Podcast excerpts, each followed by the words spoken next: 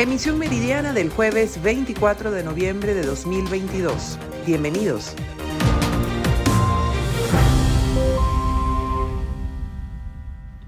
La plataforma unitaria confirmó el reinicio de las negociaciones con el oficialismo venezolano el sábado 26 de noviembre en la Ciudad de México, a través de un comunicado señalando que ratifican su disposición de lograr acuerdos en beneficio del país. Además, la Embajada de Noruega en México manifestó que seguirá siendo mediadora en este proceso de diálogo y expresó que las delegaciones suscribirán un acuerdo parcial en materia social. El presidente colombiano Gustavo Petro había anticipado que las partes se reunirían desde el viernes, sin embargo el encuentro se realizará el sábado, según lo anunciado por la plataforma y Noruega. Una representación importante de la Federación Nacional de Comerciantes FENALCO viajó a Caracas con la finalidad de organizarse en lo relacionado a la reactivación del intercambio comercial entre Colombia y Venezuela. Uno de los principales focos de exportación de FENALCO es el sector retail, también las autopartes, el turismo, insumos para la construcción y la industria de alimentos. Serán 45 empresarios de los sectores de autopartes, vehículos, insumos de la construcción, turismo, alimentos y bebidas, entre otros, quienes viajaremos con el propósito de tener un encuentro con los gremios y los empresarios de nuestro vecino país para reiniciar estas relaciones comerciales. La misión comercial que busca reactivar en firme a diferentes sectores económicos inició ayer y culminará mañana viernes.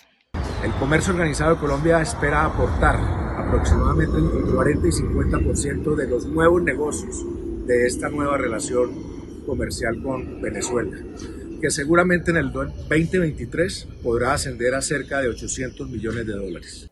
Se espera que los 45 representantes de FENALCO no solo se reúnan con empresarios, sino también con delegados de la administración de Nicolás Maduro.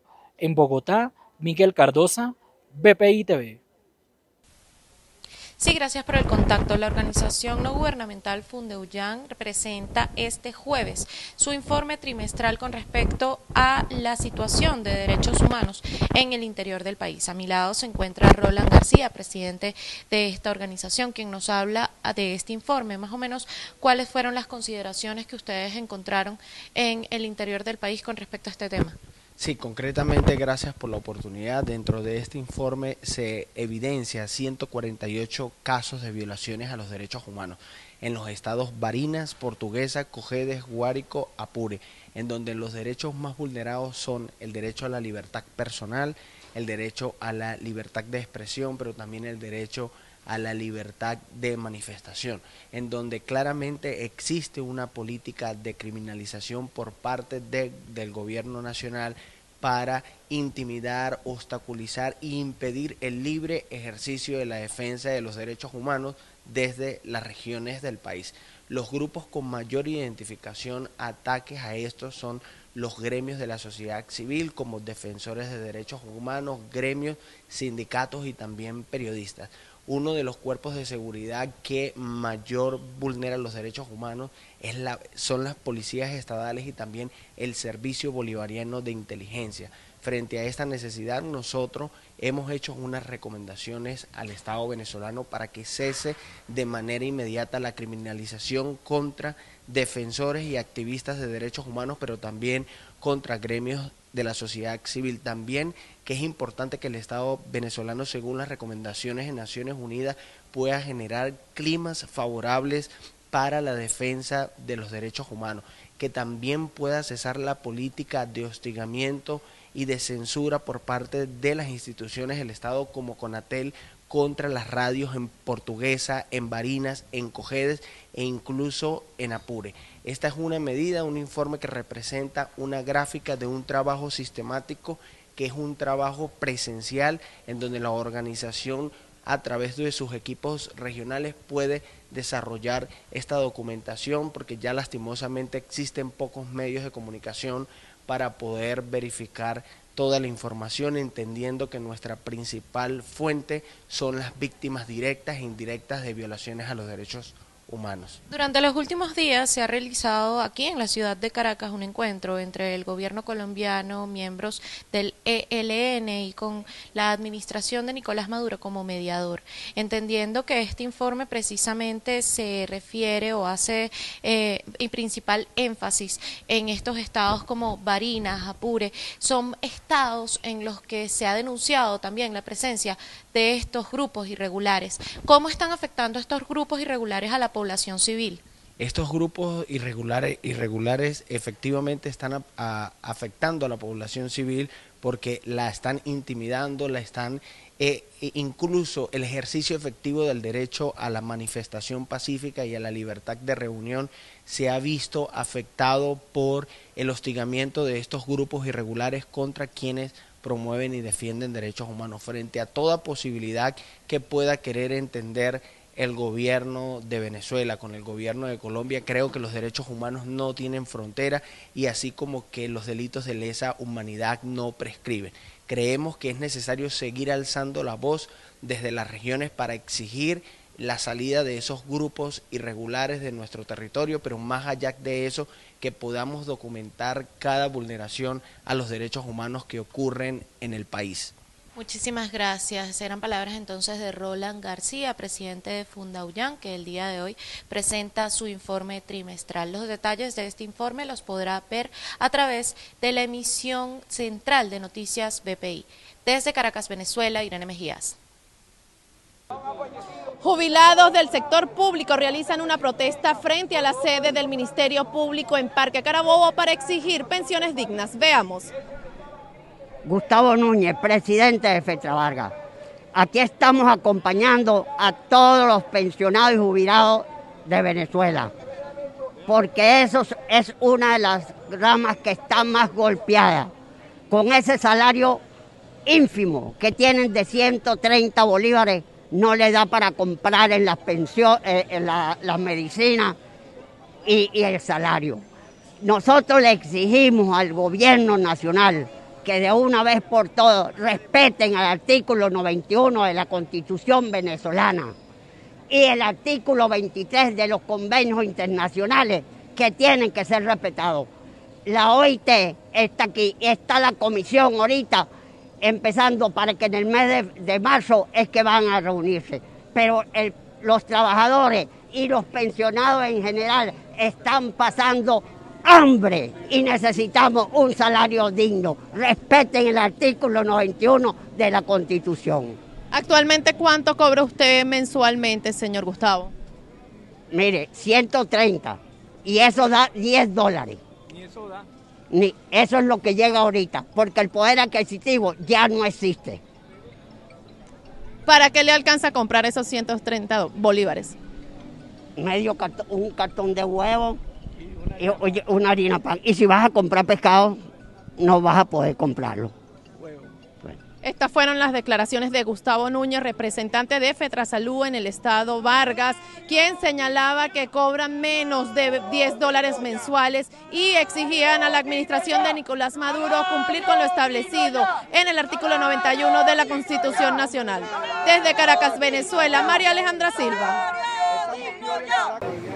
Gracias por el contacto. Con la consigna No más petro, queremos dólares o queremos bolívares, jubilados de la industria petrolera del Estado de Esparta se acercaron a la sede de PDVSA para exigir cambios en esta asignación. Esperan que las autoridades nacionales escuchen la petición. Oigamos lo que nos dicen sus jubilados. Estamos acá, este grupo de jubilados, haciendo estas manifestaciones, reclamándole a PDVSA sobre los pagos que nos está haciendo eh, entre otras cosas el sistema de salud también, y voy a empezar por los pagos de los petros. PDVSA nos está pagando por la página Patria cuatro petros mensuales que se deben a los intereses del fondo de pensiones. Una empresa de auditoría internacional eh, auditó esos informes del fondo de pensiones y le dijo a PDVSA que tenía que pagarnos 660 dólares mensuales desde el año 16 a la fecha. PDVSA nos está dando un adelanto solamente de 4 petros y cuando nosotros subastamos esos petros en el mercado secundario nos quieren pagar eh, los compradores entre 390 y 420 bolívares por petro, cuando en el mercado del Banco Central de Venezuela cada petro está sobre 500 bolívares. Significa que estamos perdiendo más de 120 bolívares por petros. En cuanto al sistema de salud, le estamos solicitando a PDVSA que reactive el sistema de salud psicoprosa que lo anuló hace aproximadamente cinco años, nos dejó sin seguro. El planteamiento de los trabajadores es que ellos no representan una carga para el Estado, pues este es un dinero que se le fue deduciendo de sus ingresos durante 30 o más de 40 años. Desde la isla de Margarita, Ana Carolina Arias. Un saludo amigos de BPI TV, establecemos este contacto desde el estado Sucre para compartir con ustedes que un grupo de pescadores de la Asociación Los Marineros en la región han denunciado que pese a que presentan mal estado en sus embarcaciones y sus motores, el Ministerio de Pesca ni Pesca los han apoyado. Vamos a escuchar las declaraciones. Las lanchas, eh, los motores pues este, están en malas condiciones, entonces hemos ido a Isopesca, hemos hablado con diferentes partes del, gobierno y en ninguno le, sea, eh, no le busca solución a este problema. Por lo tanto, le hacemos un llamado al gobierno pues, para que, eh, que se incorpore, ayudar a los pescadores artesanales. Nosotros somos eh, los que producimos las proteínas, el 74% de las proteínas que consume el pueblo venezolano, compañeros, eso lo producen los, pescadores. Y ahorita los pescadores están en una situación de mengando, de mendigos pidiéndole los botes y los motores que ya no sirven, ya, ya nuestros botes, nuestros motores, ya eso están en la... Y así se hace un llamado a los campesinos, a los obreros, a, los sectores populares para que se incorporen y luchen por su reivindicación. Y ahí el combustible para las personas que tienen botes y motor, perdón. Entonces sí, le están, a muchos le están dando, pero a otros le están quitando esa, esa posibilidad de eh, nosotros nos estamos organizando para buscar de ir a Caracas en una marcha, en algo, lo que sea, eh, a buscar ese tipo de reivindicación. Además del mal estado de sus embarcaciones, los pescadores denunciaron que a algunos de ellos les han quitado el beneficio del combustible subsidiado. En tal sentido, no descartan viajar a Caracas para llamar la atención con acciones de calle. Este es el aporte informativo que podemos hacer a esta hora desde el estado Sucre. Reporto para ustedes, Andrea Fabiani. En el estado Trujillo, comunidades ubicadas al norte del municipio Valera, aproximadamente 400 familias denuncian lo que ha sido la falta de respuesta por los organismos competentes. Hay un peligro latente allí con una quebrada que atraviesa el lugar. Necesitan la construcción de un muro de contención. Esto tiene años y ahora con las lluvias se ha hecho más difícil. Vamos a escuchar lo que nos dijeron. El llamado de emergencia es para todos los el gobierno de regional, municipal y todos los organismos como Ecolpolé e Hidroande. Pero el llamado ahorita de emergencia es, señor gobernador, que por favor queremos un D9 para el dragado de la quebrada de Escuque, este, porque de verdad nos hace falta, porque hace 15 años a esa quebrada no se le ha hecho la limpieza que realmente deben de hacerse como organismo estar ahí abocado a esa emergencia, ya que en nuestras comunidades como es el Unión, Carlos Andrés, sector Rafael Caldera y el Valle de San Luis, necesitamos, porque en mi sector hay 430 familias, imagínese gobernador, y en otros sectores hay 78 familias, y así sucesivamente, gobernador, necesitamos rápido, lo más rápido que usted pueda, tenemos informe de, de protección civil, tenemos ya todo listo, lo que queremos es una máquina de 9 en la quebrada de Escuque lo más urgente que se pueda, para estos sectores que de verdad nos queremos proteger y pidiéndole mucho a Dios que no vuelva a seguir tan rápido esta lluvia como se ha venido. En el nombre de Dios, primeramente, dándole las gracias a usted como buen gobernador del Estado. Por favor, abóquese, busque a las personas y los ciudadanos de cada comunidad de, de nuestros sectores. Mesas de trabajo, solicitudes, reuniones, levantamientos de informes, todo esto lo tienen las autoridades y siguen sin darles respuestas. Ellos hacen el llamado porque no solamente es esto, también es la falla en los servicios públicos con los que les toca vivir día a día. Es la información que tenemos desde el Estado Trujillo, les reportó Mayra Linares. Así es, gracias por el contacto. Y es que los productores agrícolas de la zona de San José de la Montaña en el municipio Guanare denunciaron que esta vialidad agrícola carece de atención desde hace unos siete años aproximadamente, situación que afecta el traslado de las cosechas eh, de café en esta zona caracterizada por su producción, además afectando a unas 2.000 familias que se dedican a esta actividad económica. Veamos. Eh, por favor, señor gobernador, háganos una visita para que usted vea, palpe con su propia vista las condiciones que nosotros estamos viviendo. Nosotros son, son, como 80 y, 80 y pico de kilómetros de, vialidad. Porque la carretera... y patroleo? No, no, patroleo la máquina. Lo que se necesita es una máquina, porque eso está malo. Desde el río Suruguapo completo, San José la Montaña, estamos hablando de nueve caseríos los nueve caseríos están incomunicados. Hay un caserío, el caserío San Juan de la Montaña, tiene tres años que se derrumbó la carretera. Tienen que dar la vuelta por el caserío La Pila para poder llegar al caserío San Juan. Gastan 40 litros de gasolina para poder hacer el recorrido. Bien, y es que esta situación de falta de atención de la vialidad agrícola está afectando económicamente a los productores eh, de café ya que deben utilizar desvíos para poder trasladarse hasta la ciudad, lo que demanda el uso de al menos 40 litros de combustible. Es parte de la información en desarrollo a esta hora desde nuestra región llanera y por lo pronto los invitamos a continuar con más de la presente ronda informativa.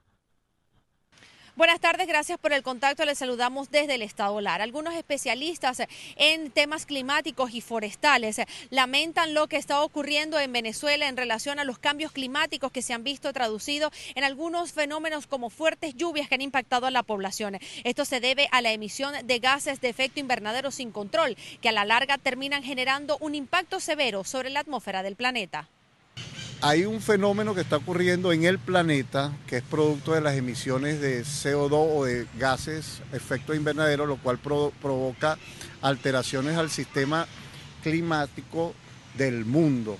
Y de Venezuela particularmente, últimamente los vientos del Pacífico se están encontrando con los vientos cálidos del sur y en la frontera y en las litorales, en las costas venezolanas se están generando ebulliciones y tornados que vienen afectando parte de Venezuela, pero también viene afectando hacia el Golfo, Estados Unidos, México, y bueno, y trae como consecuencia pérdidas humanas y pérdidas materiales. Nosotros en estos momentos las fuertes lluvias o torrenciales lluvias que están ocasionándose en Venezuela son producto del efecto de la niña, un efecto climático que lo producen estas alteraciones por la emisión de CO2 que estamos eh, llevando a cabo en el país y en todo el planeta no es normal. Nosotros vamos a tener lluvia hasta el mes de marzo. Las fechas o la temporada de lluvia debe finalizar en noviembre, según todos los reportes climatológicos.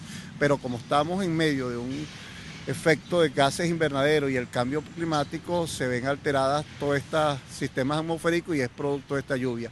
Y después del mes de marzo nos viene la sequía. Sequía de los embalses, sequía de los ríos, sequía de las aguas. Nosotros Creemos que tampoco ha existido una política de embalse de aguas subterráneas. El año que viene los niveles de agua de los embalses va a bajar y ahí vendrá el, tema de sequía, el recurso hídrico, que es otro elemento importante, el cual no ha sido abordado necesariamente o integralmente por este gobierno.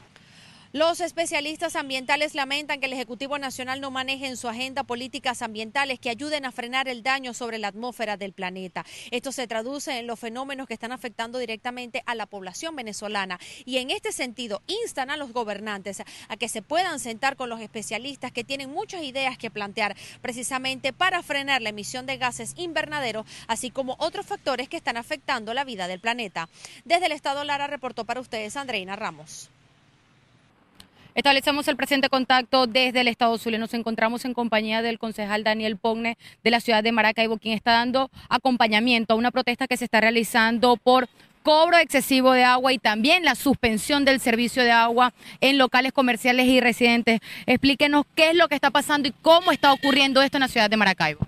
Bueno, seguimos recorriendo toda la ciudad de Maracaibo, dictando primero la gravísima situación de la escasez, pero que ahora se ha convertido en la falta de agua potable no solamente los sectores más deprimidos, no solamente los sectores más pobres, más vulnerables, que, ya prácticamente no existe el agua potable, Pero es que estamos ahorita, por ejemplo, en toda la periferia de la avenida 5 de Julio, que es la zona más urbana de la ciudad de Maracaibo. Ni los conjuntos residenciales, es decir, los edificios, ni las urbanizaciones tampoco tienen agua. No tienen agua potable. Pero es que además la frecuencia en algunos casos son de 21 a 21 días. Otras frecuencias son que le llega el agua potable mensual o bimensual o trimestral o semestral y en muchos casos prácticamente tienen años que no le llegan agua. Pero además, este señor que preside lago, que parece un patotero, porque van a sus funcionarios, por ejemplo, a romper las aducciones de los conjuntos residenciales, como es el conjunto residencial donde nos encontramos, que es el conjunto residencial Montielco, que no tenía 21 días sin agua, pero que además, no solamente que no le llega agua, sino que de pronto la tarifa que le cobran en un mes, al mes siguiente le dispara un aumento de 110%. Yo me imagino que lo que están cobrando es el aire que entran por las tuberías, porque no le llega agua. Pero que además, que no le llega agua, abusan en el cálculo de las tarifas de manera ilegal. Yo a veces me pregunto, ¿dónde está el fiscal de la República? Porque esto es una violación de los derechos humanos. Porque yo entiendo y estoy de acuerdo que el fiscal general de la República esté pendiente de los animalitos que son maltratados, que son abusados. Pero también fiscal, ocúpese de lo que está pasando en Maracaibo. No hay agua potable. Y en algunos casos, por ejemplo, hoy está llegando en alguna zona agua llena de barro, putrefacta, que atenta contra los derechos humanos. Bueno, son parte de las declaraciones que se están eh, haciendo y los pronunciamientos que se están haciendo en la ciudad de Maracaibo, esto en torno a los excesos de abuso de los cobros de los recibos del servicio de agua. Sin embargo, servicio que según los mismos denunciantes no están siendo beneficiados. Es la información que podemos aportar desde el Estado Zulia, reportó María Carolina Quintero. La migración venezolana aportará este año al fisco de Panamá por concepto de impuestos unos 203,2 millones de dólares, según un estudio presentado este miércoles que calculó en más de 1.800 millones de dólares el monto de inversión venezolana en el país en la última década. Según el estudio de medición de impacto económico de la migración venezolana en Centroamérica y el Caribe, capítulo Panamá, el 66,92% de la población migrante venezolana en el país se encuentra trabajando. El estudio fue desarrollado por la Oficina del Enviado Especial para la Respuesta Regional a la Situación de Venezuela de la OIM y la Agencia Internacional de Cooperación y Desarrollo Sueca en conjunto con la CEPAVEN y la CAVEX a través de Equilibrio Social Development Consulting. Vemos como hay un desincentivo fuerte de empresas establecerse en Panamá porque no pueden traer a su capital humano y a sus personas o familiares directos a hacer vida aquí en el país eh, o empresas que ya están establecidas, por ejemplo empresas internacionales que quieren hacer sus juntas directivas en Panamá, no lo pueden hacer porque por eh, las visas son muy complicadas y, tardan mucho tiempo y no logran eh, ingresar según expertos, las consultas migratorias de Panamá para los venezolanos se han endurecido en los últimos años, provocando la reducción y salida de estos migrantes que llegaron al país centroamericano hace unos 10 años motivados por la estabilidad económica. De acuerdo con los datos del estudio, en Panamá hay ahora unos 144.545 venezolanos residiendo y su consumo es de aproximadamente 1,2 billones de dólares, lo que representa casi un 4% del consumo nacional de 2021, siendo la alimentación y la vivienda los principales gastos. En el estudio se determina que existen más de 5.000 empleadores venezolanos y 39.000 empleos generados por personas de Venezuela, de los cuales el 77% ha sido directamente para panameños. El Partido Liberal del presidente Jair Bolsonaro admitió que en la primera vuelta de las elecciones en Brasil no halló problemas en las urnas, pero que sí los hubo en la segunda. Así lo dijo a la prensa su presidente Valdemar Costaneto. Ellos consiguieron pegar los técnicos contratados se las arreglaron para atrapar esta discrepancia en la segunda vuelta. Fracasaron en la primera, no tenían esos datos. Neto a su vez insistió en una verificación de los votos que le dieron la victoria a Luis Ignacio Lula da Silva. El partido le pidió al Tribunal Superior Electoral invalidar parcialmente los resultados del balotaje. Ante esto, el tribunal respondió que solamente podría analizar el asunto si también fueran presentadas dudas en relación a las urnas electrónicas durante la primera vuelta, ya que en ambos casos fueron usados los mismos dispositivos. No estamos discutiendo la elección, no queremos otra elección. Estamos discutiendo la historia de Brasil, de cómo vamos a vivir con el fantasma de las elecciones de 2022. Costa Neto insistió que en una auditoría privada contratada por el partido se concluyó que un 61% de las 577.125 urnas electrónicas usadas en la segunda vuelta fueron fabricadas entre 2009 y 2015 y no pueden ser auditadas a diferencia de las más modernas modelo 2020. Con enormes globos de personajes animados, bandas instrumentales y carrozas decoradas, los neoyorquinos disfrutaron el desfile de acción de gracias de las tiendas Macy's en Estados Unidos. Personajes alusivos de Disney como los amigos de Mickey Mouse y hasta Bob Esponja hicieron acto de presencia en este desfile. Las tiendas y negocios en Estados Unidos permanecerán cerrados este jueves debido a esta celebración en el país norteamericano.